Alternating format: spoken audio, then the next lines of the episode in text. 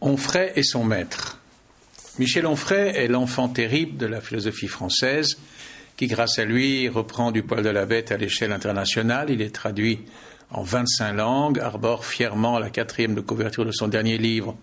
Et ce n'est que justice, au moins en deux sens. D'une part, il s'adresse au grand public, qu'il veut faire accéder au savoir philosophique dont il mesure plus que quiconque qu'il répond à une de compréhension du monde plus avide que jamais. Par ailleurs, il a banni de son écriture toute forme d'affêterie jargonnante. Onfray écrit comme il parle. D'ailleurs, il est probable qu'il dicte au moins en partie ses livres.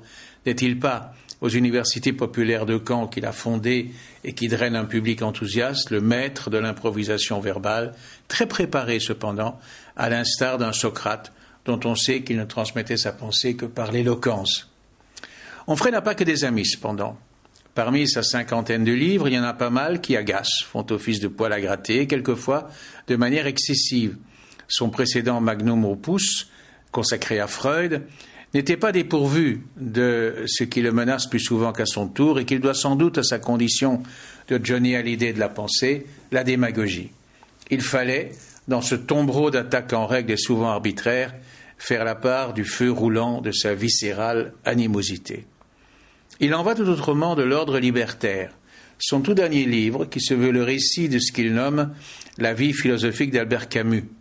Un peu plus d'un demi-siècle après la mort de l'auteur de Caligula et à la veille de la célébration du centenaire de sa naissance, le plus populaire des grands écrivains du XXe siècle, les tirages faramineux de ses ouvrages en poche en témoignent. Il faut dire que les lycéens qui échappent à la lecture imposée de ses romans, pièces et essais ne sont guère nombreux.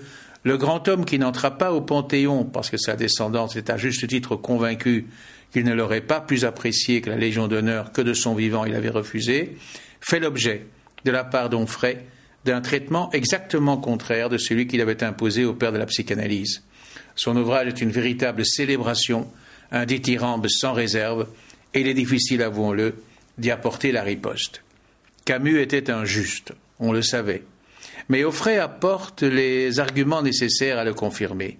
Il épluche par exemple les articles de celui qui fut journaliste à Alger, puis à Paris, qui s'investit dans la presse avec autant de passion qu'il le fit dans le théâtre, avec une vigilance sans faille, une façon rigoureuse de refuser toute forme d'endoctrinement, de quelque bord que ce soit.